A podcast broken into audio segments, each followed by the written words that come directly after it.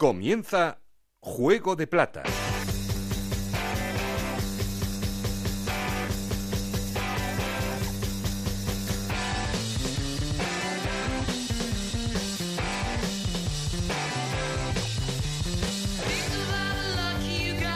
¿Qué tal? Muy buenas, bienvenidos a Juego de Plata, el podcast de Onda Cero en el que os contamos todo lo que pasa en la Liga Smartbank. Con un Cádiz que es más líder después de ganar 0-2 en Zaragoza, el equipo de Álvaro Cervera ha logrado ya 25 puntos sobre 30.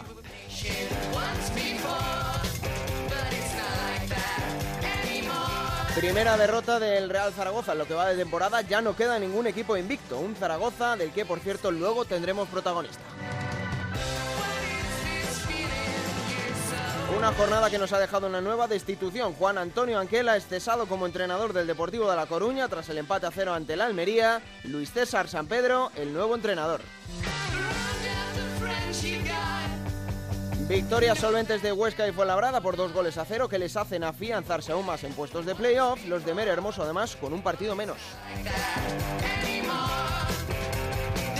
Contundente resultado del Girona, 0-3 en el Sardinero, volvió a marcar Estuani y deja tocado al Racing. Y siguen las dudas en Oviedo, solo una victoria para los carballones este fin de semana no pasó del empate a una en casa frente al Numancia, los de Carrión por su parte llevan 8 partidos sin perder.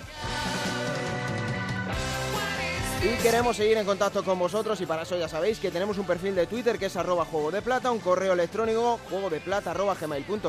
Hoy sin el gran Raúl Granado, pero con Ana Rodríguez y Alberto Collado la producción, con Nacho García los mandos técnicos, Alberto Fernández el que os habla, no estoy solo porque... Esto es Juego de Plata, el podcast de Onda Cero en el que te contamos todo lo que pasa en Segunda División.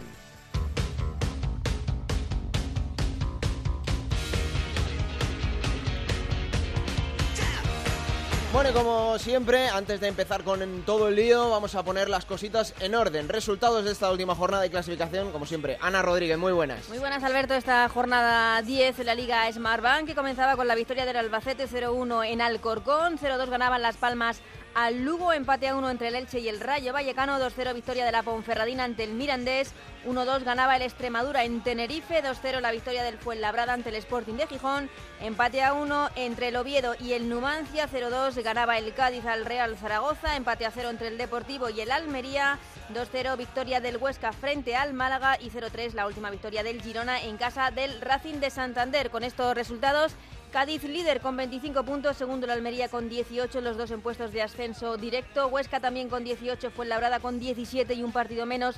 Zaragoza también con 16, pero también un partido menos. Y Girona con 16 puntos jugarían los playoffs por el ascenso. Séptimo es el Albacete también con 16 puntos. Octavo Las Palmas con 15, noveno el Numancia con 14. Décimo el Rayo Vallecano con 13, los mismos que tiene la Ponferradina. Y el Elche, décimo tercero es el Extremadura con 12 puntos, los mismos que tiene el Alcorcón. Décimo quinto es el Sporting de Gijón con 11 puntos los mismos que tiene el Tenerife, decimoséptimo el Lugo con 9 puntos, decimoctavo el Racing con 8 puntos y en puestos de descenso Málaga, Deportivo y Mirandés también con 8 puntos y el Oviedo con 7.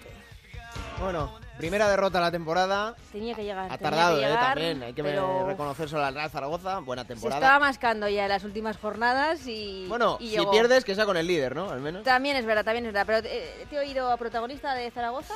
Sí. O sea, voy a estar muy atenta, muy atenta que tengo ganas. Uno que está haciendo goles, además. Uy, me suena, me suena entonces. Luego lo escucharemos. Gracias, Ana. Ahora cojo la llave del laboratorio porque al otro lado dentro nos está esperando Enrique Martín Monreal.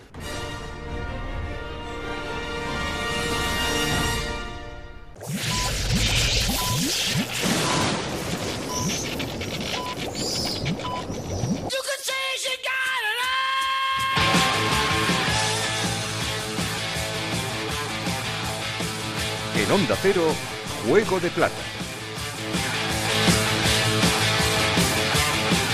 Enrique Martín, ¿qué tal? Muy buenas. Hola, muy buenas. Bueno, eh, no sé cómo has visto esta, esta jornada, pero ya hemos tenido otro cambio de entrenador. Anquela ha cesado en el Deportivo de La Coruña, llega Luis César San Pedro. Lo que hablamos muchas veces, ¿no? Es una categoría que, que no te deja ni un respiro y que al final el primer perjudicado siempre es el entrenador. Sí, bueno, yo creo que en el fútbol en general y en todas las categorías eh, la trituradora Sí. empieza rápidamente, eh, no hay mucho margen, no tenemos mucho margen, si no ganas pues todo se, se apura y bueno, la gente pues eh, los dirigentes toman decisiones, eh, las que entienden que debe de tomar, pero bueno, pues, yo qué sé, al final es el pan nuestro de cada día, convivimos con esto, sabemos lo que hay, lo que tenemos y lo que nos puede pasar, con lo cual, pues bueno, todo está o lo asumimos dentro de una cierta normalidad, ¿no? ¿En segunda B también es así? ¿En segunda B también sientes que hay esa exigencia cada año que, incrementa? Sí, sí, hoy eh, acabo de comentar, de ver que hay dos entrenadores en nuestro grupo, creo que el entrenador del Mérida y de Lucan, que han sido pesados, eh, entonces, bueno, pues eh, en todas las, todas las categorías, en la categoría también en tercera división en Navarra, Peñasport también cambió de, entrenador eh, este último fin de semana. Bueno, pues en el momento que no ganas, al final todo el mundo se pone nervioso y todo el mundo tiene sus ilusiones y como se ve que bueno pues pues no lleva la marcha que que debe de llevar pero que es que es muy complicado todo y hasta ahí no sé si la gente lo entiende o no lo interioriza bien o o bueno, o, todo el mundo está convencido de que su equipo tiene que ir siempre el primero o, hmm. en posiciones eh, de, de alguna forma buenas, pero que, hoy en día ganar un partido a cualquier en cualquier categoría y cualquier equipo cuesta cuesta un mundo. Y que son competiciones muy largas y que el, rendimiento no siempre tiene por qué ser inmediato. claro, en Navidades no sube nadie. Eh, el otro día me comentaba un chico de mi equipo y decía, yo cuando estaba en, no sé, Las Palmas, me parece que me dijo en Las Palmas B, en las primeras 12, 13 jornadas o 15 íbamos los primeros y al final descendimos. O sea, eh, y, y, otro chico me decía, en Navidades estábamos a 12 puntos del Peyo y al final nos metimos. Y, o sea que todo esto es muy, muy cambiante, pero bueno, la paciencia pues eh, no, no, no, está instalada y, y bueno, y todo el mundo está apretado o se aprieta y, al final pues, pues el entrenador es el que salta y esto, bueno, pues lo tenemos interiorizado y sabemos que unas veces te toca salir y otras veces te toca entrar, ¿no? Pues es que fíjate, e, e, este tema me viene al pelo para, para sacarte lo que, lo que te quería comentar ahora. El líder de segunda división es el Cádiz, un equipo que lleva 25 puntos de 30. Un equipo que ha confiado en su entrenador en los últimos cuatro años, eh, que es Álvaro Cervera. Y al final, pues se ve que los proyectos en los que se confía en el entrenador, que, son de varias temporadas, eh, tienen sentido y tienen fructificación en, el equipo.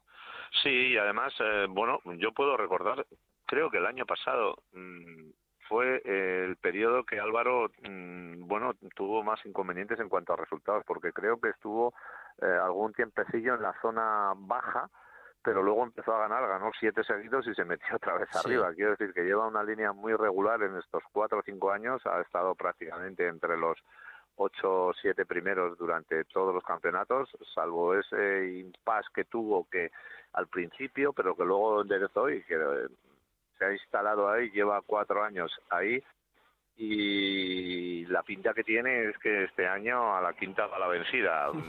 Está muy consistente en, la línea que, que, ha sido el Cádiz estos últimos años, pero la llegada de Choco adelante le va a dar le va a dar ese plus también a la hora de, de, la puerta contraria.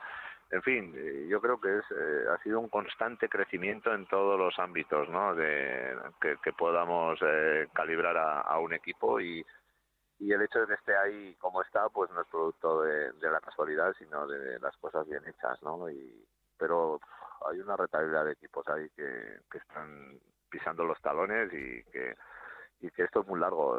Todo parece indicar que al final, pues el Cádiz estará ahí arriba, pero hay que dejar un pero porque los que vienen de abajo, el mismo Fuenla, que está ahí con un partido menos y se metería si gana el Zaragoza en eh, el segundo en la clasificación, o el Zaragoza, si gana el Fuenla, creo que se mete segundo también. O sea, es que.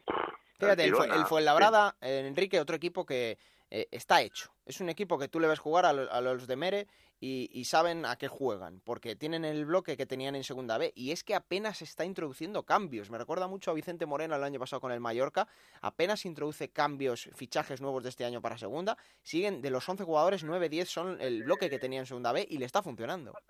Sí, mantiene el bloque y todos los que han venido, pues poco a poco se van mm, ubicando con minutos, más menos minutos, pero básicamente mantiene eh, el grupo que, que el año pasado conquistó la, segunda A y, le está dando un buen resultado, ¿no? Porque, bueno, pues eh, el bloque es muy importante, el bloque es muy importante y, a partir de ahí, pues, eh, bueno, pues, pues esas incorporaciones que han hecho seguro que a lo largo del campeonato también le van a dar un empujoncillo y pinta como que con la brada va a ser una, una buena temporada. ¿no? Te quiero preguntar ahora, Enrique, por un nombre que tú conoces bien. Eh, le vamos a tener luego en el programa, hemos quedado con él para, charlar un rato. Luis Suárez, delantero del Real Zaragoza, que el año pasado coincidió contigo en el Nastic, que hizo siete goles en, el equipo catalán y que este año parece que ha dado un pasito más, ¿no? Que ha crecido en, este Real Zaragoza porque, vamos, ha encajado como un guante. Bueno, pues, eh, ¿qué voy a decir yo de Luis? Con lo que le quiero.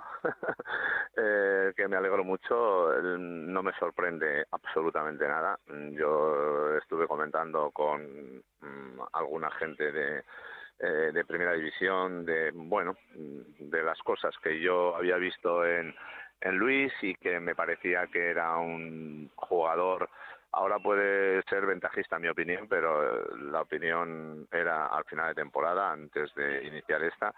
Y mm, siempre me pareció, después de conocerle, que si yo hubiese estado en primera división, es una apuesta que hubiese hecho, aunque hubiese empezado de cuarto delantero, eh, es de los que yo estaba convencido de que poco a poco se iba a comer a, a todos los que tenía por delante y por eso no me extraña lo bien que está en Zaragoza, creo que va a ser una temporada de escándalo, 15 20 goles en un club como el Zaragoza, creo que, que puede que puede conseguir y es un jugador con un potencial muy, muy grande y con un margen de crecimiento brutal.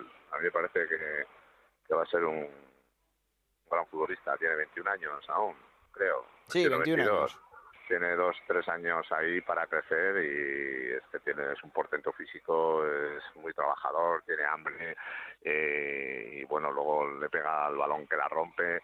Eh, es que a mí me, me cautivó y bueno, eh, delantero muy, muy, muy interesante.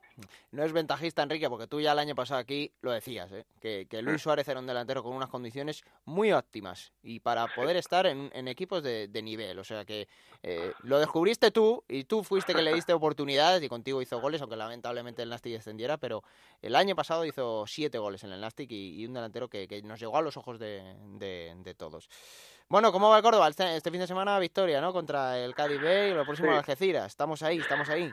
A última hora, pues conseguimos eh, el 1-0. Bueno, pues aquí en Córdoba la mayoría de los equipos se, se cierran, hay que tener mucha paciencia y al final tuvimos paciencia, acertamos y fueron tres puntos muy importantes eh, para, para seguir avanzando. Esto es muy largo y ahora tenemos dos partidos seguidos fuera de casa para poder equilibrar un poco la buena línea que llevamos en casa y fuera, pues eso, hay que ir ganando también partidos, pero bueno, lo que digo, esto eh, lo dije lo dije el otro día, tenemos que ser un poco el Indurain de, del Tour, ¿no? Que, que, bueno, otros animan, otros escapaban, otros, eh, para los que estábamos en la tele, nos venía muy bien eh, el espectáculo que daban cuando tal y Miguel pues siempre ahí dando, dando, dando, dando, dando y al final pues eso, dando, dando el tour para Pamplona. Entonces, esta es un poco la idea que uno tiene para el Córdoba, pero bueno, luego ya veremos si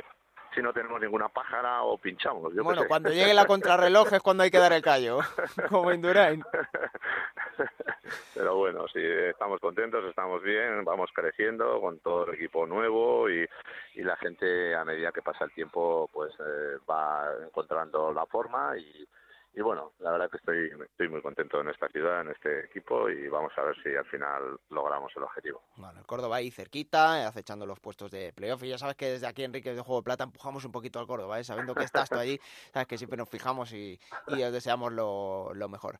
Pues nada, hasta la próxima semana para seguir contando aquí las cosas de, de Sonda de División con el análisis exhaustivo de, de Enrique Martín. Muchas gracias Enrique, mucha suerte. Gracias a vosotros. Bueno, pues como siempre acertadísimo ese, y atinadísimo ese análisis de Enrique Martín Monreal. Y lo primero, vamos a hacer la llamada al líder, un liderísimo, como es el Cádiz de Álvaro Cervera, que como hablaba antes con Anita, victoria en la Romareda, en casa del Real Zaragoza.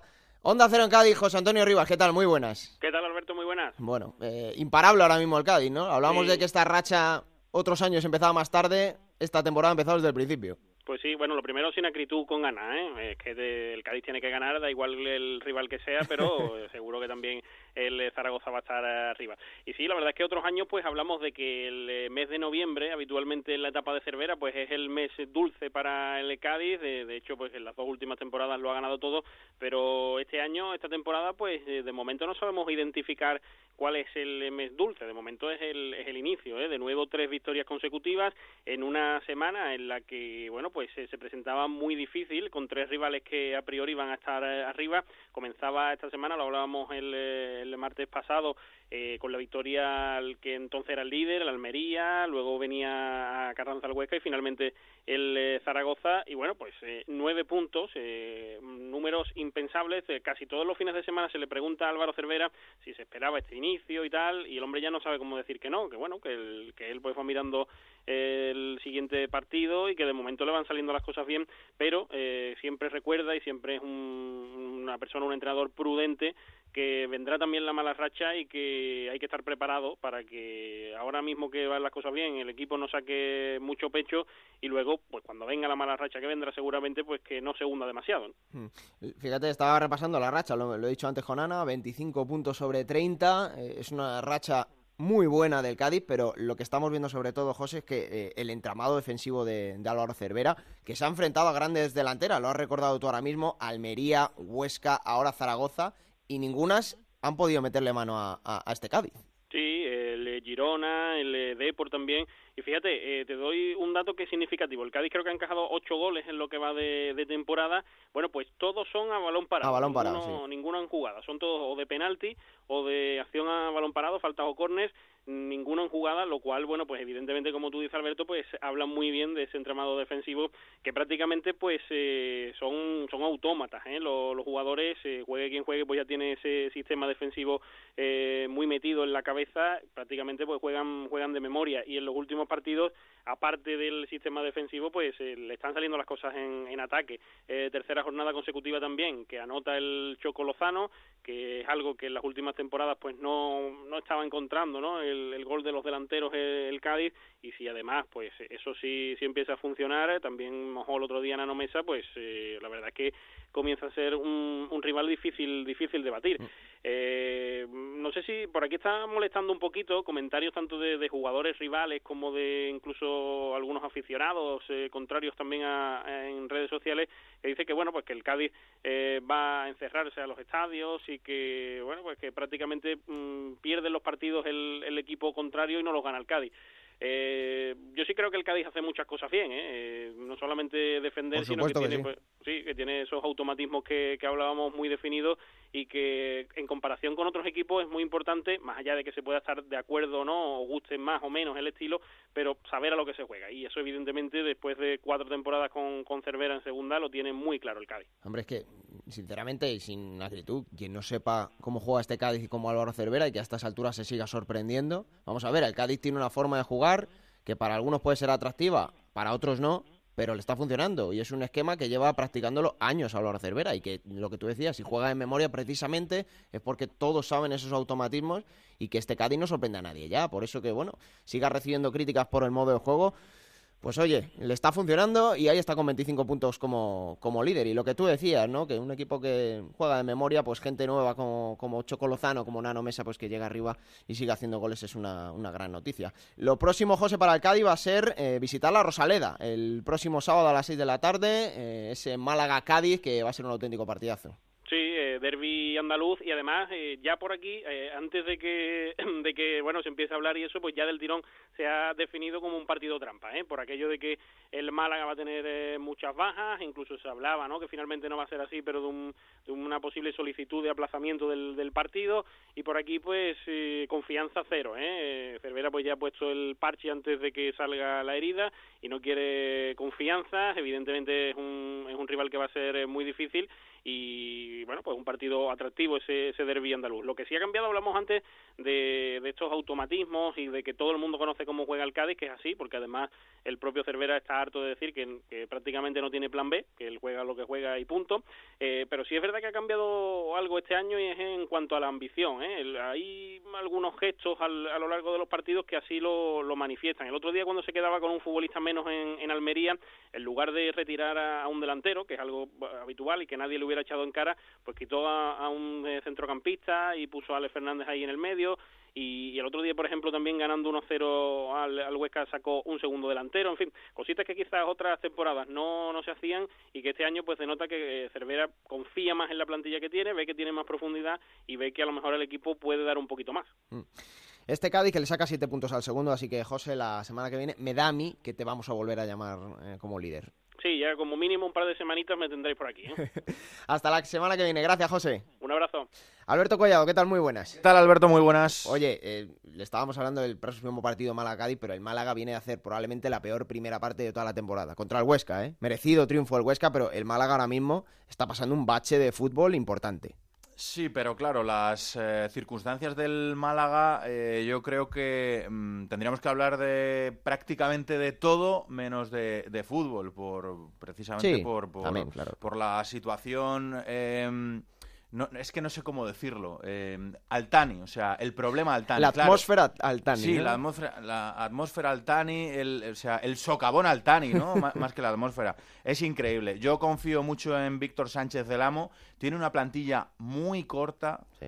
Eh, creo que no está muy equilibrada esa plantilla, claro, porque cuando tú en verano sabes que puedes contar con determinado presupuesto, con determinados jugadores, pues ya eh, dices, oye, pues eh, si me quito este jugador, esta ficha, puedo tener eh, equilibrar básicamente lo que, lo que se hace en verano, que es lo que el Málaga no ha podido hacer y Víctor Sánchez del Amo se ha encontrado, pues eso, lo hemos contado en, en el Transistor, en Radio Estadio, con, pues con jugadores que pensaba que iba, que iba a poder tener y que luego no, no ha tenido. Así que yo confío muchísimo en el trabajo de Víctor Sánchez del Amo. Una vez eh, ha comenzado la temporada y sabe más o menos lo que puede tener, aunque la plantilla sea muy corta, muy corta, va a tener que tirar del, del filial de, de, tercera división, pero yo confío en que poco a poco eh, pueda encontrar un, bloque sólido, si aguanta, claro, si aguanta a Altani, porque es que es complicado de, de aguantar, pero vamos, eh, lo estabais comentando, lo del Cádiz es de locos, Alberto, o sea, dices que le saca eh, siete puntos al segundo y al tercero y ahí esa es la clave. O sea, ascenso directo ahora mismo. Siete puntos. Siete puntos en diez jornadas. 25 de 30. Esa yo creo que es el dato.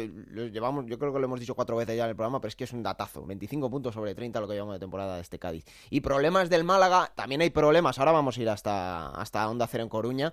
Pero hay problemas también en Oviedo, que el otro día no pasa del empate contra el Numancia en casa, un partido que tenía ganado. Le cuesta muchísimo al Oviedo ganar, solo una victoria. Problemas en Gijón, porque el otro día el Sporting da una pésima imagen en, en Fuenlabrada después de ganar entre semana la Almería. Yo creo que la gente salió decepcionadísima, los 500 aficionados del Sporting que hubo en el Fernando Torres, porque el Sporting de José Alberto dicho así, ¿eh? Y Juan Gancedo, que me estará escuchando, lo, lo, va a reafirmar. No juegan a nada este Sporting de Gijón y hay muchos problemas. Y, como digo, donde hay un problemón que parece que ya han podido solucionar es en Coruña. Quiero saludar collado a Juan Galego en Onda Cero en Coruña. Hola Juan, ¿qué tal? Muy buenas. Hola, muy buenas compañeros, ¿qué tal? Bueno, eh, Anquela cesado y ahora ya ha cogido las riendas de este Deportivo de La Coruña Luis César San Pedro. Bueno, ¿cómo ha sido todo esto? Porque mm, yo creo que era crónica de una muerte anunciada, ¿no? Sí, estaba, estaba cantado y eso que había sido ratificado por el presidente el pasado lunes, se daba dos partidos, pero bueno, prácticamente eh, pudo haber sido antes, ¿no? Porque después del partido del pasado jueves en Girona, con una primera parte pésima del Deport, la decisión estaba más que tomada. Pero bueno, después ves los movimientos que se han llevado a cabo en el entorno de, de Luis César y todo apunta bueno, por lo menos las circunstancias apuntan de que esto ya viene de largo, eh, la decisión, porque son demasiadas casualidades. Luis César el otro día en Lugo viendo a Las Palmas, que es el próximo rival del, del Deportivo, eh, un Luis César en Ponferrada viendo a Las Palmas, y, y bueno, pues son demasiadas casualidades. Eh, la verdad es que no ha tenido ninguna suerte Anquela, no es el culpable para mí, porque la verdad que las condiciones de trabajo que ha tenido desde que ha llegado pues han sido bastante malas, así lo ha reconocido el presidente Paco Zas el pasado, la pasada semana en rueda de prensa y es que la pretemporada fue atípica de todo. Eh, ha tenido que trabajar con muchísimos de jugadores del filial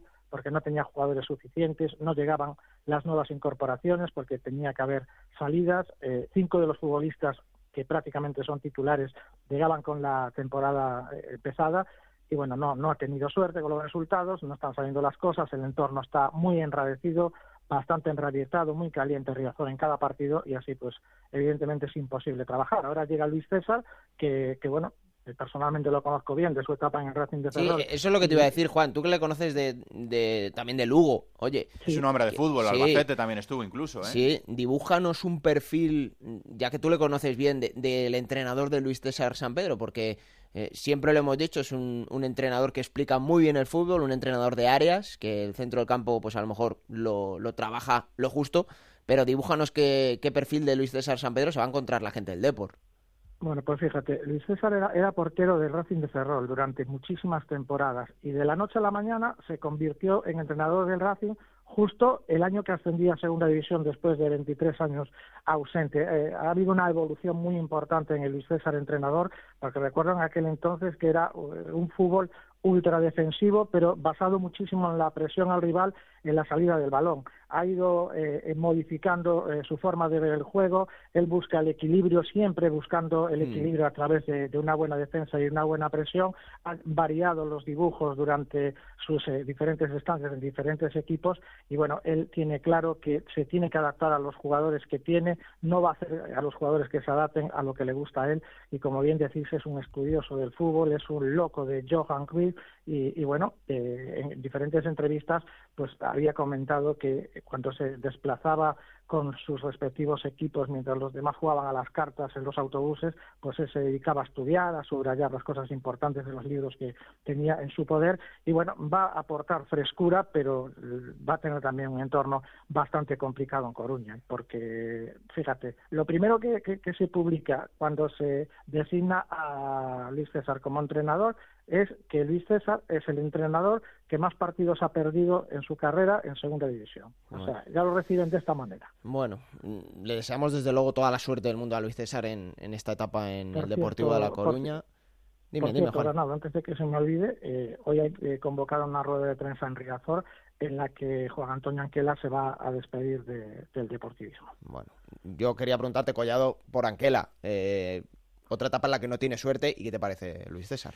Eh, pues eh, empezando por Anquiela, eh, no ha tenido suerte, pero yo creo que no se le ha tratado bien, Alberto. Te estaba comentando, Juan Galego, los males del Deportivo desde pretemporada y yo creo que esos males tienen nombres y apellidos. Seguramente no serán los de Juan Antonio Anquiela, quizás esté más cerca de Carmelo del Pozo. Y si le preguntas a la afición, yo creo que, pues evidentemente el Deportivo no está bien, pues no, no, no les gusta lo que, lo que está haciendo el Deportivo. El Deportivo lo entrena Juan Antonio Anquela, pero lo ha contado Juan este fin de semana en Radio Estadio. Los cánticos antes del partido eh, precisamente no iban eh, mayoritariamente contra, Juan Antonio Anquela. Iban más bien para eh, Carmelo del Pozo, el director deportivo, que es el que ha hecho esta plantilla y esta planificación, y para un poquito más arriba, ¿verdad, Juan? Sí, es que yo, yo diría que, que, que, la relación ahora mismo entre el Consejo de Administración y Carmelo del Pozo pues no es la mejor relación. Eh, el otro día comentaba eh, que Muniz era la apuesta de, de, Carmelo del Pozo, si, si le dejaban elegir iba a ser el próximo entrenador del Deportivo, no le han dejado elegir, se ha metido el Consejo de por medio, creo que hay un conato ahí entre, entre ambas partes y a mí no me extrañaría que el siguiente en salir fuera Carmelo del Pozo. Va a ser complicado por el aspecto económico, pero yo creo que bueno, el divorcio está cantado y podría haber novedades en, los próximos días o, no sé, en los próximos meses, porque ya te digo, tiene bien atado económicamente su contrato y igual el Deportivo en estos momentos no se puede permitir un cese del director deportivo. Bueno, esto pasa en muchos clubes, el director deportivo a cada cambio de entrenador ve un poquito más mermado su crédito, eh, pasa lo mismo con Torrecilla en Gijón, eh, y más si, si termina cambiando a José Alberto, pero Carmelo el Pozo yo creo que está en una situación similar,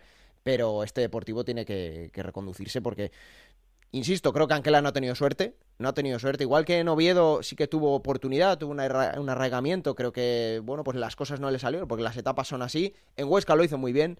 En Soria lo hizo bien. En Alcorcón eh, probablemente ha sido su mejor etapa, la que le lanzó a, a lo que es hoy en día Anquela, pero bueno, los entrenadores también gastan cartuchos y, y eh, Anquela en, en Coruña ha terminado su, su ciclo. Creo que no ha estado cómodo desde el principio, el clima no, no, le ha favorecido y me da mucha pena porque es eh, de los tipos íntegros. Sí, Tú conoces a, mucha gente de- de- dentro del fútbol. Es complicado ser una persona íntegra en este mundo, por Sí. desgracia, es así.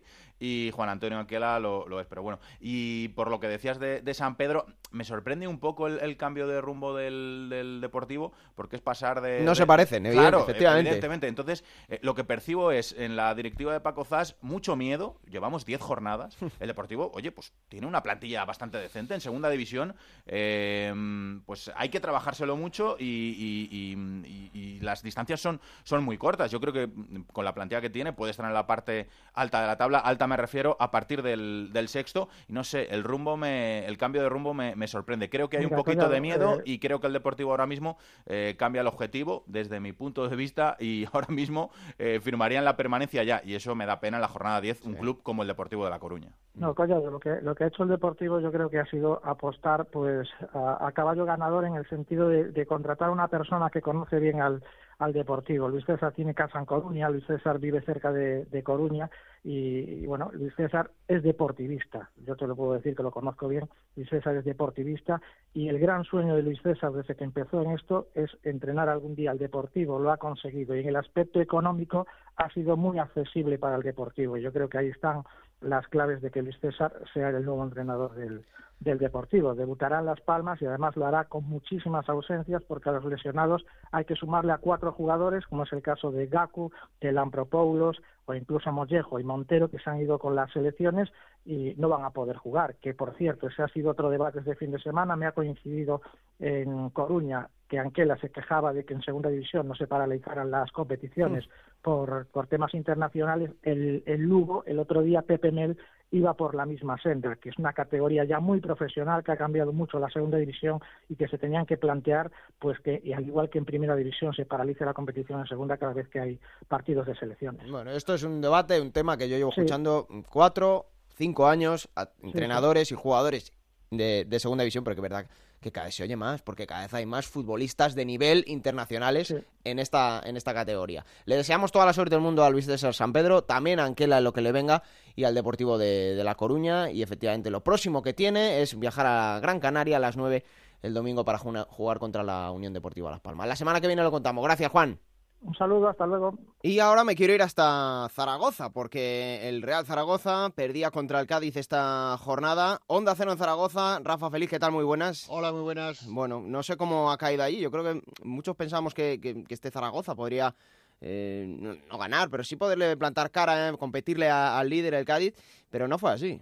Bueno, la primera parte de Zaragoza fue superior, ¿no? Quizás no en cuanto a ocasiones, porque la verdad que no tuvo muchas ocasiones y oportunidades, pero sí que es verdad que jugó mejor al fútbol, aunque no llegaron los goles. Ya en la segunda parte dominó totalmente el Cádiz, sobre todo a raíz del primer gol que consiguió, y la verdad que, que el Cádiz no vamos a decir que diese la sorpresa porque es el líder, ¿no? De Claro. segunda división, pero sí que demostró sus credenciales y por qué está en esa posición. Ayer no fue un día bueno para los jugadores del Real Zaragoza, para algunos de ellos que están en un buen momento y que están demostrando que son eh, grandes jugadores en esta temporada de momento con el Real Zaragoza, jugadores eh, de ataque, como es el caso del colombiano Luis, eh, Luis Suárez y de otros jugadores que vienen dando fuerte desde el centro del campo, pero la verdad que no, no cogió la medida del partido en ningún momento el Real Zaragoza. Mm.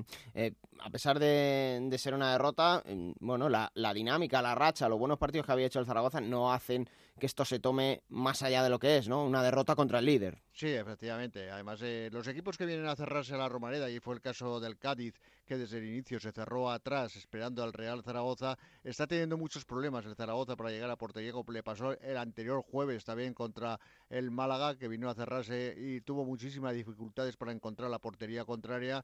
Y la verdad que Víctor Fernández en ese aspecto está buscando soluciones para cambiar el esquema táctico del equipo para intentar llegar con más soltura, con más eh, rapidez, con con ocasiones, hacer más ocasiones de gol a la portería contraria. Mm. Bueno, uno de esos hombres que precisamente le has nombrado tú, ¿no? Y que está haciendo goles, que es encargado de hacer los goles en este Real Zaragoza y nos está escuchando ya protagonista, jugador del Real Zaragoza, 21 eh, años colombiano, una de las sensaciones de, esta campaña del equipo Maño, Luis Javier Suárez Charris, más conocido como Luis Suárez. Hola Luis, ¿qué tal? Muy buenas. Hola, buenas para ti y para todos. Bueno, eh, lo primero preguntarte por lo último. Derrota este fin de semana contra el Cádiz, el líder en casa. No sé cómo estáis de ánimo, no deja de ser el líder de, la categoría, pero imagino que, estaréis dolidos porque eh, querríais haber demostrado otra imagen, ¿no? Bueno, jodido la verdad por, por el resultado de ayer, pero bueno, al final esto acaba de empezar, tenemos un poco de margen de, de mejora y nada, seguir mejorando pero con, con resultados positivos. Hmm. ¿Cómo ves a este Real Zaragoza? Es tu primera temporada aquí. Eh, este, este año parece que hay más ánimo. No sé cómo ves tú desde dentro al equipo. Bueno, la verdad se ve muy bien, muy muy positivo en todos los aspectos, la verdad. Muy contento de, del grupo que se ha hecho y, nada. Eh, esperamos que, que, la temporada vaya mejorando. Hmm. Eh, sobre ti, Luis, eh, bueno, es tu cuarta experiencia en España, ¿no? Granada B, Real Valladolid B, el año pasado en el Nasti de Tarragona, donde ya llegaste a muchísima gente con, tus siete tantos. Y en este Real Zaragoza, que ya llevan los mismos que, hiciste en la pasada temporada en el Nastic, no sé cómo te estás viendo. Igual tu cifra goleadora y, puedes subir mucho más.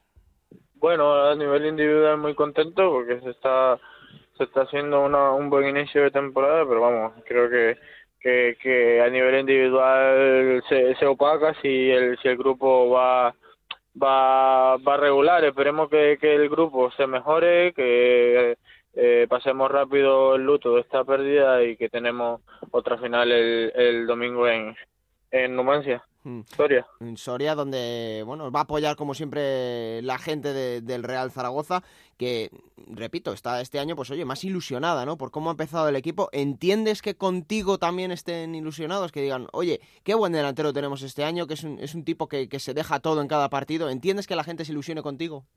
Sí, sí, yo creo que, que, que es normal, ¿no? Por mi forma de jugar, que que lo doy todo a cada minuto del partido y ahora aparte metiendo goles también, ¿no? Entonces yo creo que, que es normal que la gente esté ilusionada conmigo, pero no solo conmigo, sino con, con todo el equipo en general. Hmm.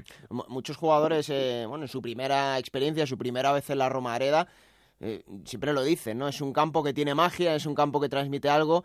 Eh, no sé, ¿qué, sensaciones te deja a ti jugar en casa ante tu gente en la Romareda? No, por partido como ayer, muy agradecido por la afición, ¿no? Llenar el campo eh, siempre bonito y la verdad que, que muy contento de la afición que tenemos. Mm. Oye, Luis Suárez, eh, desde la semana pasada, ciudadano ya español también. Sí, sí, yo tengo la doble nacionalidad, sí. ¿Estás contento?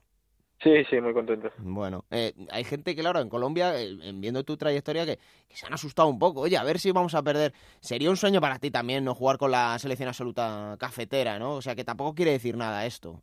No, no quiere decir nada, vamos. Eh, muchos dicen que, que, que, tengo que decidir y yo no tengo que decidir absolutamente nada todavía mm. porque no me han llamado de ninguna de las dos. Mm. Entonces, decidir nada. El sueño mío desde pequeño es jugar en la selección colombiana, pero no le cierro la puerta a la española. Mm. Oye, perteneces a bueno otra generación nueva, ¿no? De otra terna de, jugadores jóvenes colombianos que, que, parece que pueden tener un futuro, ¿no? También vimos la experiencia hace poco, eh, precisamente en segunda división, ¿no? Con el Cucho Hernández que, que, rompió todos los moldes. Está pasando ahora contigo, ¿no? Eh, está saliendo muy buenos jugadores de, de Colombia. Sí, bueno, eh, Colombia siempre eh, hay buenos jugadores, pero a raíz de, de las buenas presentaciones que está haciendo la, la selección Colombia en los últimos mundiales, creo que eso le ha abierto la puerta eh, a, muchos jugadores, a muchos talentos colombianos y entre esos mi caso. Mm, porque tú, eh, bueno, lo he dicho antes, el año pasado en el, en el Nasti de Tarragona, siete goles, eh, lamentablemente el equipo descendió, pero bueno, fuiste de las grandes sensaciones. ¿Qué ha cambiado en este Luis Suárez, no? De un año para otro, es verdad que sigue siendo muy joven, 21 años, pero ¿sientes que has madurado, que has subido un escaloncito más, que progresas en tu carrera? Sí, claro, al final el año pasado te sirve de, aprendizaje en una competencia tan dura como es la segunda división y nada, este año con un poco más de experiencia al servicio del equipo, ¿no? Mm.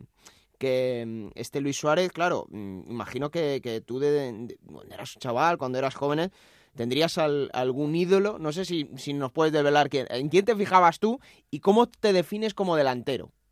Bueno, eh, ídolo para mí es Ronaldo Nazario, el fenómeno, porque mm. como sus características creo que, que han sido únicas, eh, potencia, drible, definición, yo creo que, que es lo mejor para un delantero. Mm, ¿Y, cómo te defines? Porque claro, hemos dicho antes, eres un, eres un delantero que es luchador, que se deja todo en cada partido, que entra a la batalla física.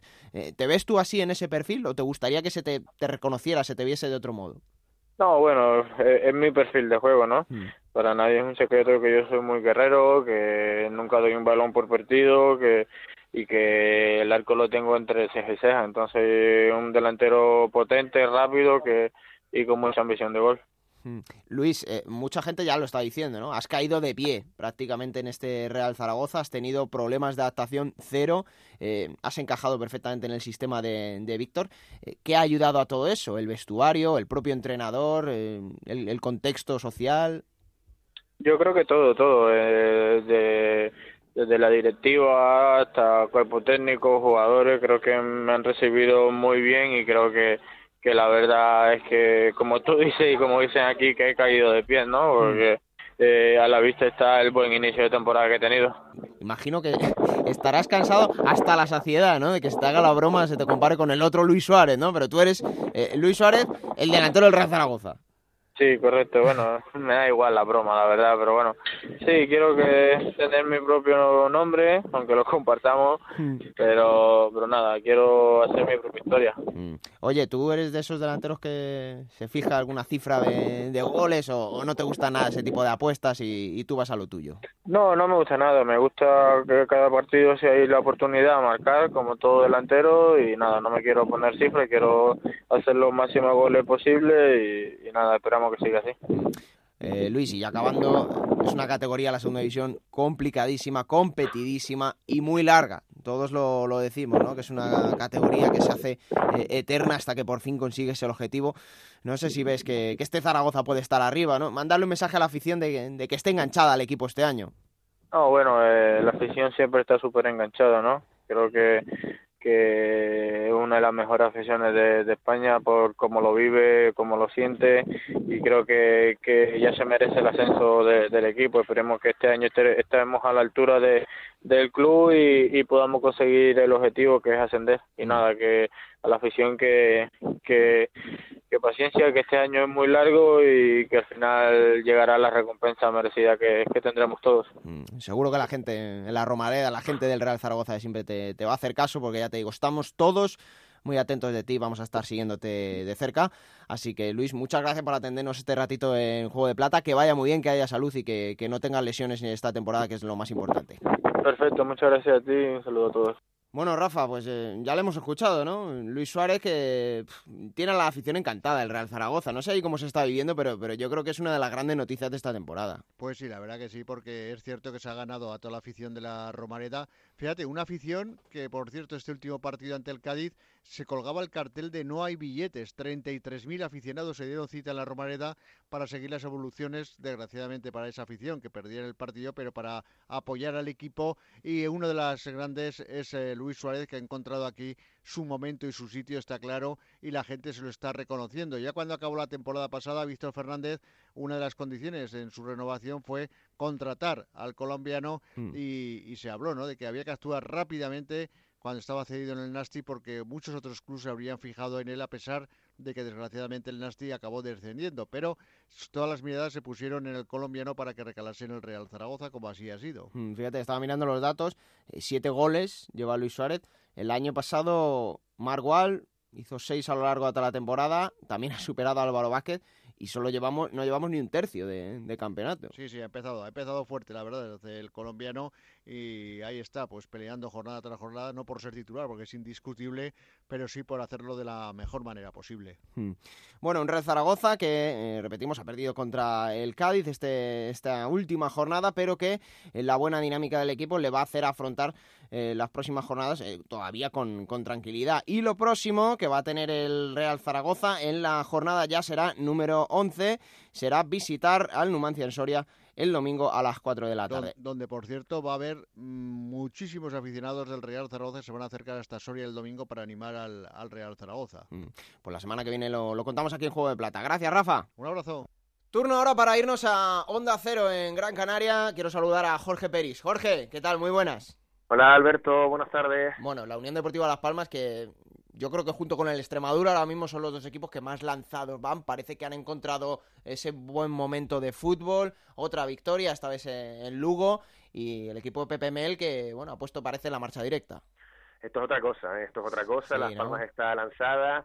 Fíjate que, que ya lo advertíamos, eh, en- era con, con- con Raúl con el que charlábamos justo después de la derrota en el campo del Girona. Las Palmas había hecho un buen partido y solo el VAR y aquel penalti extraño privaron a los del PPML de sumar como mínimo un punto, que las, las Palmas estaba haciendo bien las cosas, pero es que ha puesto la directa, son tres victorias consecutivas con los datos en la mano, tres victorias consecutivas, dos consecutivas fuera de casa, cuatro victorias en cinco partidos, ojo que, que, que el dato es muy bueno, 12 de los 15 puntos posibles, solo lo hizo la Unión Deportiva de Quique Setién en marzo del 2016 con tres victorias consecutivas y Las Palmas ahora lo que quiere es acercarse al récord de cinco seguidas en la temporada del ascenso en el año 2015, creo que fue en mayo, con Paco Herrera, que Las Palmas sumó cinco victorias justamente en las últimas cinco jornadas. Imponiéndose al Deportivo estaríamos hablando de cuatro consecutivas. En cualquier caso, el discurso, eh, ya anticipo yo que el discurso de los futbolistas y de Pepe Mel va a seguir siendo un discurso de modestia, de humildad, porque Las Palmas ahora tampoco le conviene ir de gallito,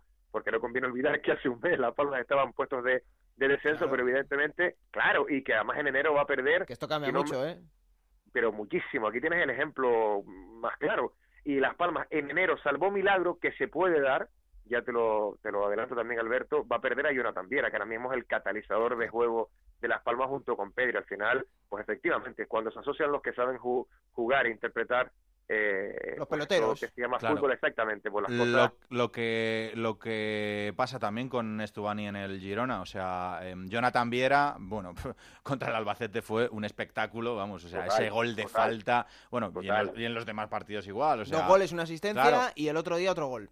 Sí. sí, y un gol anulado, ¿no? En el, en el último partido, en el partido anulado. contra bien, bien anulado por, por escasos centímetros, que ahora también les cuento que a pesar de, de, de, de- que bueno de que, de que sopla el viento a favor en la Unión Deportiva siguen muy mosqueados con el VAR porque eh, hay que recordar el penalti de Girona fue muy riguroso. El de el de Málaga creo que fue la tercera jornada o en la segunda también fue muy riguroso. El otro día le pitan un penalti que por fortuna para Las Palmas lo manda Yuri fuera pero, pero también fue un penalti muy extraño.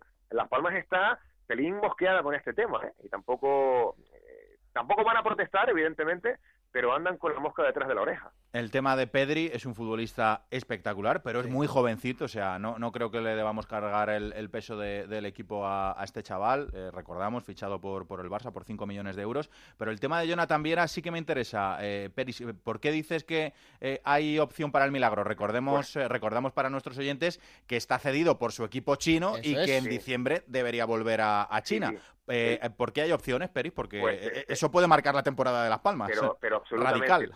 te cuento, te cuento, además de, de, de- de buena fuente sé que Jonathan Viera eh, no quiere vol- volver a China, ya puede salir a desmentirlo quien, quienes quieran, pero Jonathan Viera no quiere volver a China, Está muy bien en casita. Jonathan Viera, Jonathan Viera ha estado un añito ya en China, ha cobrado su buen dinero, recuerdo que fueron 10 millones de euros nada más pisar territorio chino y, y vestirse con la elástica del Beijing, Eh, evidentemente habrá por ahí algún, en el caso de que se quede, ojo, habrá algún incumplimiento de contrato, eso está claro, pero igual le sale rentable a la Unión Deportiva Las Palmas y a Jonathan Viera quedarse en la Unión Deportiva. Ahora mismo, Jonathan Viera no quiere volver a, China, en cualquier caso no se lo plantean porque todavía quedan unos meses y el presidente de Las Palmas va a pelear con uñas y dientes para que Jonathan Viera se quede en la Unión Deportiva Las Palmas. Y más con el rendimiento que está ofreciendo, lo decía ahora Alberto, creo, eh, en- son tres goles y dos asistencias en tres partidos, Pedri en cuatro, tres goles y una asistencia, y ojo porque la fiesta se ha unido Peca, que es el, el, el delantero Sí, checo, que de revulsivo, es decir, saliendo del banquillo ha marcado dos goles en cuatro partidos, y este chico el año pasado no jugó un pimiento, y este año en la pretemporada, que eso es muy de Pepe Mel, uno de los que de los que eh, habló sin cortarse que iban a salir seguro de Las Palmas era Peca. ¿eh? Si hablamos de lo cambiante del fútbol, fíjate, de pasar de seguro que se va, porque esa fue la frase que usó Pepe Mel, a fíjate que te quedas y encima marcando golitos. Encabezáis una clasificación, Peris. No sé si sabes cuál es. De segunda división. Ojo. ¿La de más morenos? No. A ver. Jugador con más tarjetas, mi querido Martín Mantovani con Ah, 7. Mantovani. Exacto, es otro espectáculo también, otro espectáculo. Estáis Es que ahí ya- liderando esa clasificación de tarjetas, oye. Sí, sí, sí. A mí es un futbolista que, que incluso en sus malos momentos que los tuvo en Las Palmas, porque también estuvo a punto de ser cortado en la Unión Deportiva Las Palmas, empezó a, a, a mejorar en la segunda vuelta de la temporada. A mí me gusta, a mí me gusta. Lo pueden tachar de lento, pero pero aporta mucha seguridad, aporta experiencia. Con Paco Herrera, va- con Paco Herrera es cuando mejor estuvo Martín, porque aparte es cuando más jugó, pero cuando, cuando Sí, más cómodo. sí, sí, Lo próximo, ya- Jorge, que vais a tener el, el domingo a las 9, recibir a Luis César San Pedro, estrenándose con el Deportivo de La Coruña. ¿eh? Ese partido, prueba de fuego, ojo, ¿eh? Partido, partido bueno, a las, sí, a las 8 de la noche, Ocho eh, para, para disfrutarlo después de, de que la gente vaya a la playita, si el tiempo está bueno por aquí, seguramente, eh, y además que, que yo creo que se va a ver seguro, se va a ver la mejor entrada de la temporada, que tampoco es muy difícil en el Gran Canaria, que no se ha superado un promedio de 10.000 11.000 espectadores, que eso es para que Las Palmas se lo, se lo haga mirar. Y déjame darte otro dato, A ver. porque ya no solo se, se, se, se, se, se- se mira cuando las cosas van mal a Mantovani, sino al resto de defensores, a Mauricio Lemos, a Itami Artiles, eh, y me sorprende, Las Palmas fuera de casa es el segundo equipo menos goleado. Me parece increíble este dato, el segundo menos goleado, pero ojo, que los dos goles que ha recibido fueron de penalti. Bueno, pues mira, ese dato es interesante, ¿eh? Quiere decir que la, la Unión Deportiva Palmas fuera de casa es un equipo Y que no defiende fiable. tan mal como, como dicen, Sí, exactamente. sí, sí. Pues nada, Jorge, la semana que viene lo contamos aquí, a ver cómo ha ido ese debut de San Pedro ahí en la isla, ¿vale? Seguro. Un abrazo, amigo. Un abrazo, hasta luego. Bueno, vamos ahora hasta Onda Cero en Santander. Quiero saludar a Fran Díez. Hola, Fran, muy buenas. Buenas, ¿qué tal? Bueno, no sé cómo, cómo introducirte esto, porque la derrota del otro día ¿El con- qué? contra el Girona, eh, el tema, collado, el tema. Ah, vale, vale. La derrota el otro día contra el Girona, Fran, eh, fue dura en casa, en el Sardinero, 0 a 3. eh, no sé cómo ha quedado el Racinguismo, pero yo creo que es una de esas derrotas que, que hacen algo de pupa. Sí, sobre todo, más allá del resultado de esa goleada 0 a 3, con, con la maldición del ex, ¿no? Porque abrió el marcador sí. delantero uruguayo que disfrutamos aquí en, en Primera División, es la sensación y la imagen del equipo, ¿no? Que fue muy mala. Y pues bueno, el racinguismo está preocupado, ha costado mucho retornar a Segunda División, al fútbol profesional, y se está asomando el equipo al abismo está ahora mismo decimoctavo, quinto por la cola, con los mismos ocho puntos que los tres que tiene por debajo y solamente un punto más que el colista el Oviedo y eh, está todo el mundo ya preocupado, ¿no? Porque te asomas al abismo, estás eh, jugando cerca del borde y cuando estás mucho tiempo en ese puesto, pues ya sabemos, ¿no? Recordando a Friedrich Nietzsche, el filósofo alemán, que, que el abismo acaba en ti y nos vemos ya dentro de poco en esos puestos de descenso y está la gente muy preocupada, empieza ya a haber pues críticas al entrenador, aunque el racinguismo está, por eh, decirlo de alguna manera, eh, de momento unido, ¿no? Hay críticas a Banania, pero está unido. eh, el mismo domingo tuvimos por la mañana la Junta General de Accionistas y fue una auténtica balsa de aceite, ¿no? Un poco el consuelo es, el Racing tiene 5 millones de tope salarial, no se ha gastado todo porque no llegó a última hora un delantero y, pues bueno, que estaba algo más de 300.000 euros destinados a ese fichaje y el Girona tiene prácticamente seis veces más, no más de 29 millones. de euros. 29,2. sí. Se notó, se notó en el terreno de juego que no llegas, ¿no? Pero es que tampoco sabemos a qué juega este Racing. Empezó Ibanania con una apuesta de fútbol de toque, con Lucas Zidane, eh, cuando estuvo, porque las primeras jornadas eh, estuvo ausente, pero bueno, era, era una apuesta por, por un estilo de fútbol y a partir sobre todo de, de caer en el Sardinero ante el Cádiz, cambió radicalmente y ahora son eh, balones eh, largos y directos a, a Nua eh, eh, y un poco todo deslavazado. ¿no? sabemos exactamente ahora mismo cuál es el, estilo que tiene este Racing, quizás por esas dudas que generaron las derrotas en los primeros partidos y evidentemente pues hay, hay mucha preocupación. Son tres partidos también sin marcar. mm, Empezamos a estar eh, realmente preocupados y el calendario que tiene ahora mismo el conjunto santanderino. Visitamos al Huesca, segundo partido consecutivo también a domicilio en Tenerife, donde pues bueno quizás el equipo canario tiene problemas en casa pero son dos rivales pues muy duros para y después el Deportivo en, en Santander. Son tres jornadas donde claro si el equipo sigue sin ganar ha ganado un partido en diez jornadas mm, pues yo no sé hasta qué punto se podrá mantener a- al entrenador asturiano. Hasta la fecha el director deportivo Chutín Molina y Banania el técnico son uña y carne pero esto es fútbol no y evidentemente ahora mismo está el equipo pues eh, pues un poco dando bandazos sin rumbo hay, hay problemas, hay problemas. los problemas de juego que tú dices, eh, Fran, yo creo que para un recién ascendido como el Racing, que viene de practicar un fútbol, eh, yo creo que en los últimos años lo hemos visto, con Tevenet en el Sevilla Atlético, incluso Rubén de la Barrera, aunque fue más tarde el cambio, eh, el año pasado con Sabas en el Extremadura, empiezan con un modelo de juego que es el que les ha llevado hasta ahí, un poco más atrevido, más valiente, como, como queráis llamarlo, y que luego se terminan adaptando a lo que es la categoría, que es una categoría competida, igualada, de un fútbol más duro y que tienes que cambiar y adaptarte. Probablemente Iván Ania esté en ese proceso, ojo. ¿eh? Es que mira, Alberto, eh, Fran, eh, lo curioso que es el fútbol. Dice Fran la falta de gol del Racing, ¿vale? Em, el Albacete, siete goles a favor, el Racing nueve, dos goles más. habla Fran de la endeblez defensiva, que es real, o sea, todo lo que ha dicho Fran. Sí, sí, sí, sí. 12 goles en contra del Racing. 12 goles en contra igual el Albacete. Eh, con mejor bagaje el, Racing. Tiene 8 puntos menos. El Albacete está en, puntos de promoción de, ascenso y el Racing está en puntos de, descenso. descenso. Eh, pero claro, es que... Eh, claro, es que esto habla de, de, lo que es esta segunda división. O sea, a principio de temporada, yo a Málaga y a Deportivo los veo en, luchando por, por, la parte alta. Pues los dos están en descenso. El Racing viene de, Segunda División B. Bueno, lo que ha dicho Fran, eso, eso sí que me parece a mí alarmante. La diferencia de, los equipos que bajan de Primera División con esa ayuda al descenso, eso es, vamos, o sea, es que es una brutalidad. o sea, es que Stuani es un jugador ahora mismo de competición europea. Sí. Recordad también que el Racing eh, tiene ese tope salarial bastante disminuido porque, pues claro, sigue arrastrando también los problemas de, de la etapa ocupa. Ahora hay un grupo inversor, el grupo Pisma, que pone el dinero, hay estabilidad, pero claro, siguen debiendo 12 millones de euros de, del, concurso de acreedores, de las deudas antiguas, más lo que se debe ahora al grupo Pisma. Entonces hay una serie de problemas ahí que impiden eh, pues eh, tener dinero, incluso competir con equipos recién ascendidos. Eh, pues la verdad no tiene los problemas económicos de, que tiene el Racing. El Racing tiene mucha historia, pero dentro de esa historia también hay una parte negra que ha dejado deudas y por eso está también costando más. Las estadísticas a veces en el fútbol es verdad, nueve goles a favor, pues sí es verdad que hay solo dos equipos marcan menos o doce en contra, no es el máximo goleador, pero incluso el otro día al acabar el partido ante el Girona veías posesión, igualados, eh, ocasiones de gol, pues más o menos el Racing tuvo, me parece que, que dos o tres le daban en las estadísticas y el Girona, pues al margen de los goles, pues, tuvo una más. Pero, pero lo que se vio en el campo era que, que el Girona te había pasado por encima, ¿no? Ocurrió lo mismo el día de Cádiz. El Racing tuvo la posesión, jugó un buen fútbol, pero terminó perdiendo 1 a 2. Y este equipo es verdad que en segunda B consiguió el ascenso, pero que es que eh, llevaba, eh, creo que sumando los partidos de la temporada en segunda B al final de la campaña y los de oficiales llegó a estar, no sé si fueron 3 o 14 partidos sin ganar. O sea, que ya también arrastraba problemas. Y empezó la temporada y la pretemporada jugando muy bien a otra cosa que ni en segunda vez jugaba así.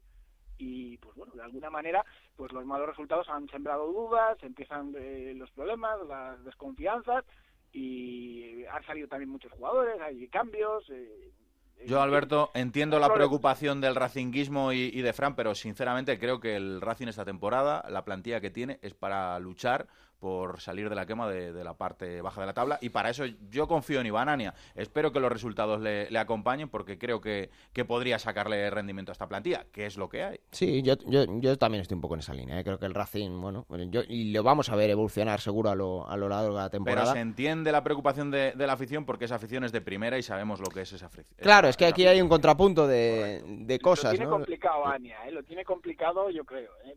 Sobre todo... Bueno, ya está Fran ahí cortándole el crédito al entrenador, ¿eh? No, no, es que os veo, os veo muy optimista. Ojalá, no, Fran, ¿eh? Fran cuenta lo que ve en el racinguismo y lo que ve en el campo y lo que ve en la calle, en Santander. Uh, vosotros, eh, principalmente, no es culpa solo de Ibanania, pero Ibanania está, es el técnico y está recibiendo bastantes palos. No, y que esta categoría cada vez más exigente y lo estamos viendo con, con Anquela, lo estamos viendo con entrenadores que en las primeras jornadas ya, ya son destituidos. Es lo que hay, que dijo Peter Lim. Lo próximo que tiene el Racing es viajar a Huesca a las 6 de la tarde del domingo, viajar al Alcoraz para medirse en Huesca, que está en muy buena forma. La semana que viene lo contamos aquí. Gracias, Fran.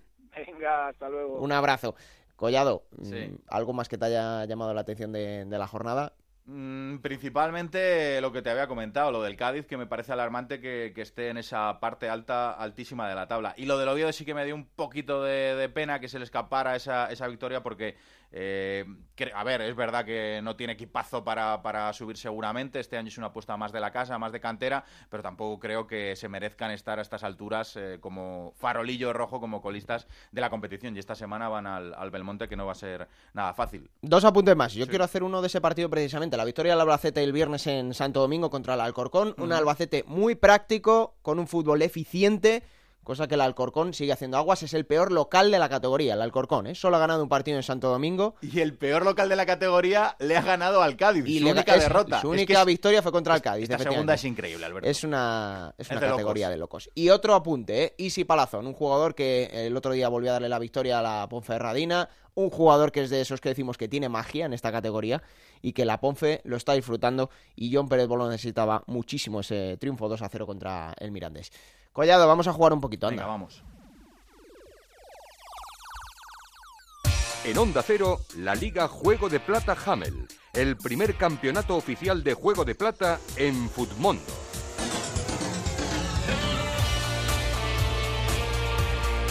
Mi mejor jornada, Collado. 57 puntos hechos. Bueno, bueno, cuidado. 57 puntazos, claro.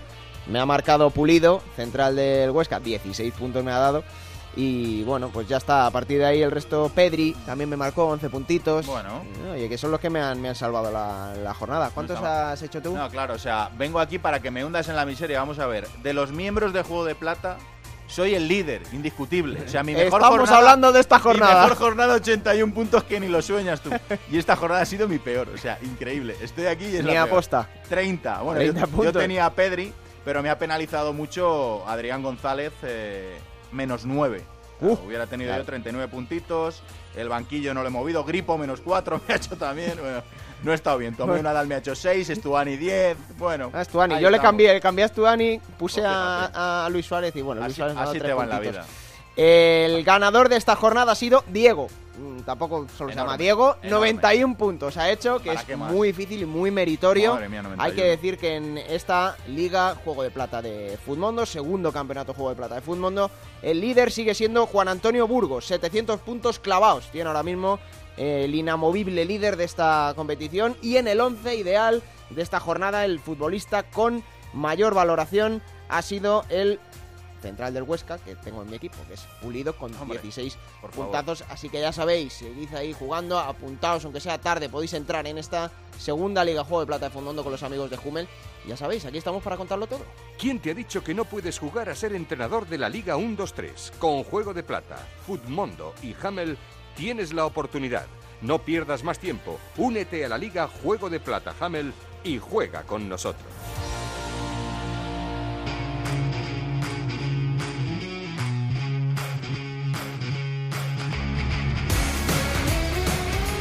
Bueno, recuperamos una vez más a este espacio, este rinconcito que dejamos a la segunda B también, por supuesto, en Juego de Plata, porque Collado tenemos una segunda B que está emocionantísima y queríamos hacer mención aquí, queríamos reseñar, resaltar dos partidazos que hemos tenido este fin de semana en la categoría de bronce. Es una categoría, Alberto, si la segunda ya nos vuelve locos, imagínate la, la segunda división B. El líder del grupo primero es el Atlético Baleares, que el año pasado estuvo a puntito, a punto de caramelo de subir a segunda división con Noah Marón, con el futbolista, el delantero del Racing de Santander, que está ahí ahora mismo siendo importante. El grupo segundo lo lidera el Athletic B, pero cuidado porque está muy cerquita la Real Sociedad B de Xavi Alonso. Los dos vascos. Ojito, eh, sí, sí. El Andorra de Gerard Piqué lidera el grupo tercero. Ahí hay eh, varios equipos empatados en el liderato. Hay muchísima competencia en ese grupo y en el cuarto lideran San Fernando y Cartagena. Ya sabes que yo soy un poquito del Cartagena, pero el tomate en esta jornada ha estado en dos derbis muy bonitos y apasionantes. Y uno precisamente en ese grupo cuarto. El derby de Murcia. Por eso queremos saludar, darle la bienvenida también en este juego de plata. Compañero Victorio de Aro, ¿qué tal? Muy buenas.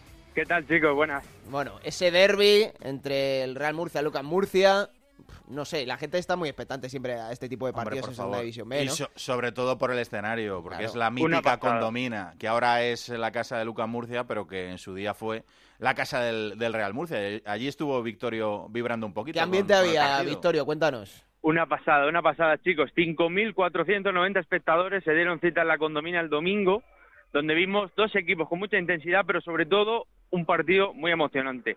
Muy emocionante, chicos, por tres cositas. Porque el Murcia volvía a la que fue su casa, por el recibimiento de la afición grana al equipo, ya en la previa incluso, en los aledaños del estadio, y por el ambiente que vivimos, como comentabais, durante todo el partido. Es que más de 2.000 aficionados del Real Murcia tiñeron de rojo, que se dice pronto, la grada lateral de la condomina, la que fue su casa durante tantos años, además de estar en el resto del campo, también en el fondo o en la tribuna preferente. Lo que fue el partido, pues... Eso, el eh, resultado, porque no lo hemos dicho. Yo creo. 0-0, Vittorio. un- 0-0, pensaba, pensaba, perdona, que ya íbamos a hablar del tema. El resultado 0-0 puede decir poco a priori lo que fue un par de ocasiones para cada equipo por parte del Real Murcia. Una ocasión sobre todo eh, al larguero que se estrelló en el minuto 88 cuando estaba con 10 el conjunto universitario que tuvo arreones, tuvo arreones para llevarse el partido, sobre todo un remate de Hugo Álvarez que tuvo en la segunda parte y que detiene Lejárraga muy bien con una estirada. Así que ya te digo, lo mejor, la afición, lo mejor, el buen ambiente que hubo y lo que se vivió en el partido, pese al resultado. La Por suerte sin lástima- incidentes, ¿eh? Por suerte. Eso es, eso es. Que No hay que Una- lamentar nada Pues y sí. solo buen ambiente de fútbol, que es lo que siempre deseamos. Un ejemplo, la, la afición murciana. Eh, la lástima, iba a decir Alberto, pues eh, la, la mala temporada de los dos equipos, porque el Murcia mm, está en el puesto número 12 con 8 puntos y justo, eh, justo detrás está UCAM Murcia con 7. Bueno, va a ser una, una temporada complicada, sobre todo para el Real Murcia, que estamos acostumbrados a verlo siempre luchando en la Arriba, parte sí. alta por, por subir en segunda división y incluso en primera, por supuestísimo. Y bueno, pues va a ser una, una temporada complicada, creo yo, y de, y de transición. Pero bueno, que la salve el, el Real Murcia como, como pueda. Y oye, quién sabe, esta, esta categoría es, está muy ajustada, igual que en segunda división. Y bueno, pues eh, que esté ahí peleando y, y quién sabe lo que, lo que puede pasar. Pero es verdad que a priori no, no pinta buen año. Bueno, estos partidos que siempre nos gusta dejarle un hueco, hacerle mención y a la vuelta tendremos otro, evidentemente. Oye. ¿tú, tú sabes que Vittorio era jefe de prensa del Real Murcia y no hace mucho? Sí, sí, sí, hombre. No, hombre, cuidado, no. ¿eh? Pero ha entrado, ha entrado. eh, No, no, sin camiseta. Ha entrado imparcial. A pecho aquí, ¿eh? descubierto, Ha entrado hombre. imparcial en Juego de Plata. Para hablar del derby Es murciano. un tío íntegro. Una, una cosita más, chicos, que pese al empate, en cuanto a sensaciones, sale, sale un equipo reforzado que es el Real Murcia, ¿no? Que se le vio con garra, que se le vio con ganas la ha partido. y sin embargo, un UCAM no salió No muy salió reforzado, reforzado. precisamente todo lo contrario, sale debilitado y que incluso ha destituido a su entrenador, a Rubén Alves, Pues fíjate. que ha conseguido solo una victoria en siete jornadas. Es lo que hablamos, Vittorio. Este año el, el UCAM Murcia sí que a priori debe estar más arriba y, el, sí. y el Murcia, por, por el presupuesto que ha tenido, pues, eh, pues no, no tiene para mucho más, ¿no? Bueno, exigencias también en la Liga de Bronce que Sí. parece que no, pero también las Hombre, hay por porque los- hay equipos que tienen una responsabilidad tremenda en esa, No, es que en el, esa U- categoría. el UCAM igual está obligado a estar siempre y arriba. el grupo cuarto que además siempre suele ser uno de los de los mejores de, de segunda B. Bueno, Victorio, pues oye, encantado de tenerte aquí, te vamos a seguir llamando y, y para la vuelta, mm, vamos, no nos falles, ¿eh? Para el partido de vuelta. El placer es mío. Y un último apunte, jefe de prensa no, compañero en la comunicación del club, ¿eh? Vale, buen matiz, Ahora a buen los jefes de prensa ya no les gusta. Cuidado que está Vittorio eh, trabajando en un podcast de precisamente de este grupo cuarto de segunda B. Ya lo negociaremos a ver si le metemos la cuñita o no, pero bueno, lo, lo No, vamos nada, dejando nada, ahí. co- cositas, cositas, pero nada, nada, nada. Bien matizado, Victorio, porque Collado no se prepara las cosas y Correcto. no sabía el cargo. Bueno, jefe de prensa, un abrazo. Gracias, Victorio. Un beso, chicos, chao, chao. Bueno, otro partidazo que ha habido este fin de semana es el derby de Salamanca, ¿eh? Correcto. Este sí con bastante polémica. El Unionistas contra el Salmantino. Oye, hemos tenido allí también a, quiero saludar por supuesto, a un compañero Buah, que... enorme. Pedro Zaballos, ¿qué tal? Muy buenas. ¿Qué tal están los Albertos? Oye, los Albertos, muy bien, mira, me ha gustado ese saludo. Eh, decías Collado, pero ahora cuéntanos, No, Pedro. que te lo cuente Pedro, que en este derby sí que ha habido mucha polémica. Bueno, ponemos en antecedentes a, a nuestros oyentes, a los que no sepan todavía cómo está la cosa en Salamanca. Después de la desaparición de la mítica Unión Deportiva Salamanca, bueno, eh, está el Salmantino llamado la pasada temporada. Está, este año recupera el nombre de Salamanca. Salamanca. Eh, enfrente el Unionistas, que es el equipo de los socios. eh, que un equipo formado eh, únicamente por socios eh, que, que quieren a su desaparecida Unión Deportiva Salamanca y que deciden pues eh, eh, coger otro nombre porque ese nombre de su, de su mítico equipo eh, consideran que, que ya ha desaparecido. Y hay un enfrentamiento en la ciudad bastante serio y bueno, pues en el derby una vez más se ha puesto de, de manifiesto. Pero que te lo cuente mejor Pedro, el partido lo ganó el, el Salamanca, pero hubo polémica en el partido y sin partido, ¿verdad Pedro? A ver, Pedro, ¿qué ambiente se vio? Porque lo que vimos desde, desde la lejanía es que el ambiente era tremendo.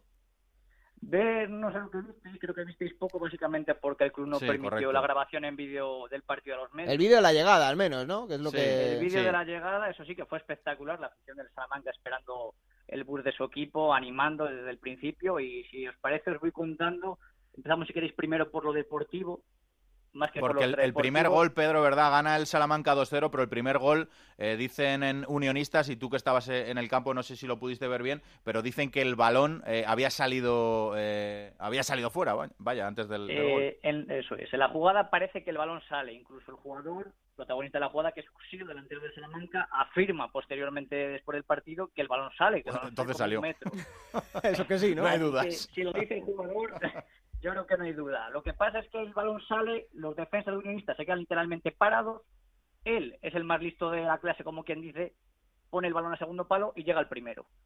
Los jugadores de Unionistas protestan, protestan y protestan, pero ni el árbitro ni el linier ven nada, así que gol válido, 1-0 y victoria iba ganando el Salamanca.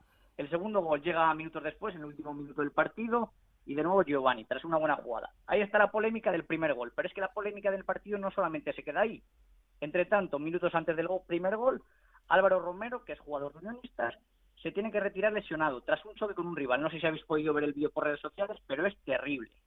Es el- se produce en un salto con Cristian Álvarez, que es un defensa del Salamanca, y en el salto el defensa del Salamanca suelta el codo. El resultado del codazo. El jugador de Unionista tiene roto el pómulo por tres o cuatro sitios diferentes. Madre mía. No, no, el No va, no a pasar por el quirófano, se va a librar, pero la recuperación va a ser larga.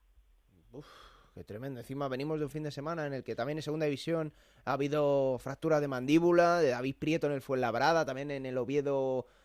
No recuerdo ahora, había un jugador del Oviedo que también Sí. acaba con la mandíbula fracturada. Correcto. Del Numancia, del Numancia. Del Numancia, Héctor Eso es, Hernández, Héctor correcto, Hernández, el es verdad, lateral. el partido Mm. del, del Oviedo, eso es.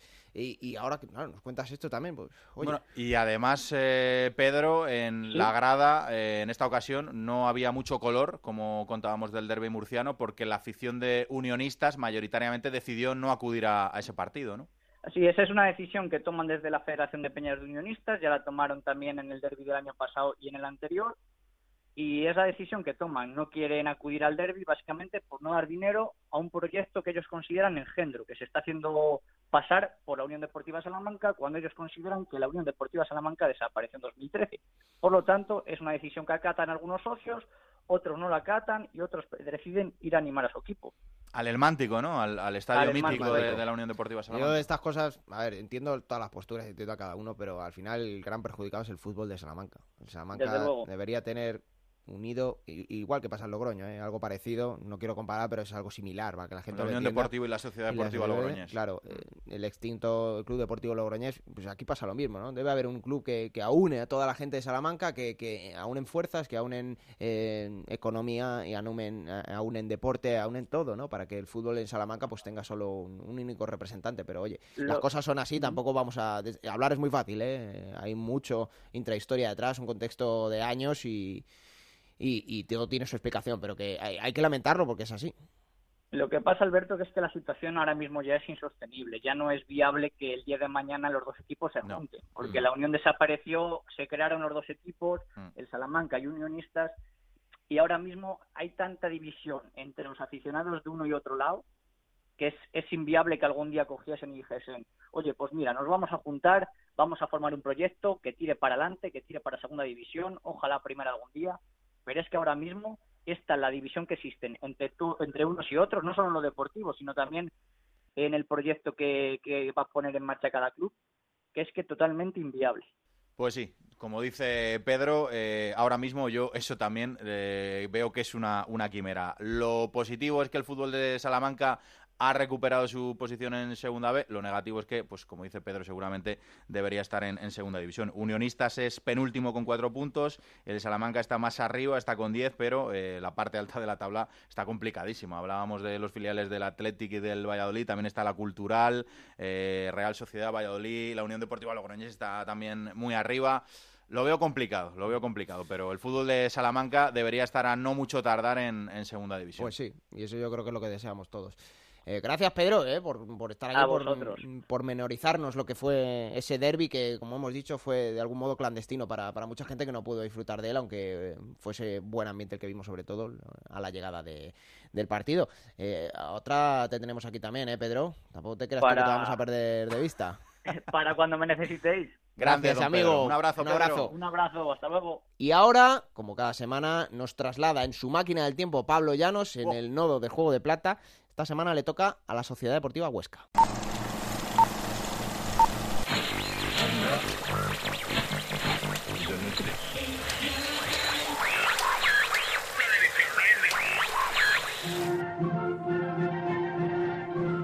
21 de mayo del año 2018, la actualidad. Pasa por la lista de convocados de la selección para el Mundial de Rusia, las elecciones en Venezuela y las resacas de la victoria del Madrid en la Euroliga de baloncesto y la boda de Enrique de Inglaterra con Meghan Markle. Además, Camila Cabello con su Never Be the Same es número uno en todas las listas musicales, pero en una ciudad de España las cosas son un poco distintas. Y aunque en la actualidad del mundo se centra en eso, ellos tienen la vista puesta en un campo de fútbol, para ser exactos, en el Anso Carro, estadio del Club Deportivo Lugo. Allí juegan hoy el equipo gallego y la Sociedad Deportiva Huesca. El conjunto oscense puede ser matemáticamente equipo de primera división y poner por primera vez a Huesca en el top del fútbol español. Para ello, primero deben vencer al Lugo en su estadio y ante su gente. Los azulgranas llegan segundos en la clasificación y tienen todas las papeletas para ser equipo de la máxima categoría. Sin embargo, su rival quiere apurar todas sus opciones de llegar al playoff y aunque están lejos matemáticamente, no está descartado. Y la victoria ante el Huesca puede ser un buen bocado de puntos. Rubí, técnico del conjunto oscense, alineaba a Remiro en portería, González, Jair, Pulido, Resansic, Melero, Moy Gómez, Aguilera, Ferreiro, Cucho Hernández y Alex Gallán enfrente. Un Lugo con buenos jugadores como Asís, Craves, Roberto o Fede Vico, comandados por un gran técnico como Francisco. López Toca pintaba el comienzo del partido y el Huesca iba a tardar poco en demostrar por qué estaba donde estaba en la tabla de clasificación. ¡Gol,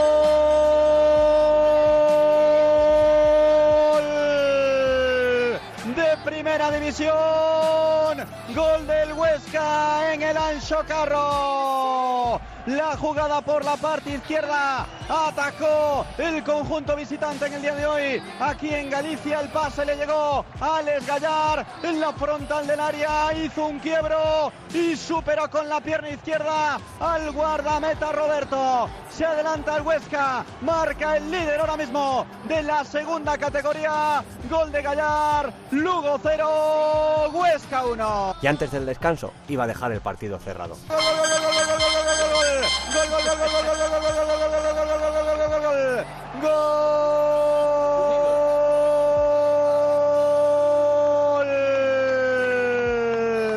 de primera, gol de toda Huesca, la ciudad enterita. Pedía mano de González.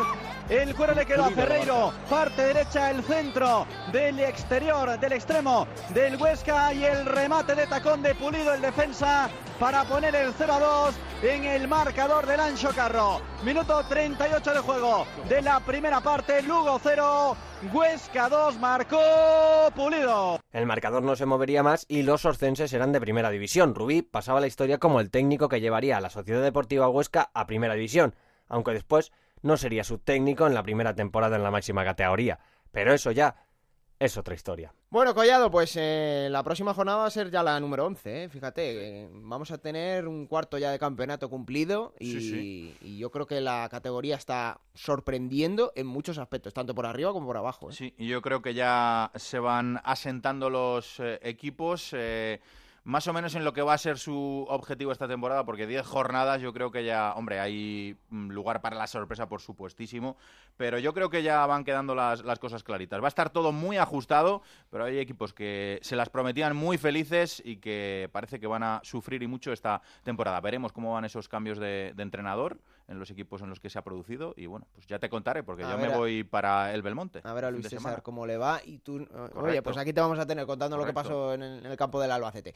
Bueno, ya sabéis, este programa lo hacemos con mucho cariño para que lo escuchéis, para que lo compartáis y para que lo disfrutéis. La semana que viene, como siempre, aquí cada martes en Onda 0.es a las 5, Juego de Plata. Hasta la próxima y gracias.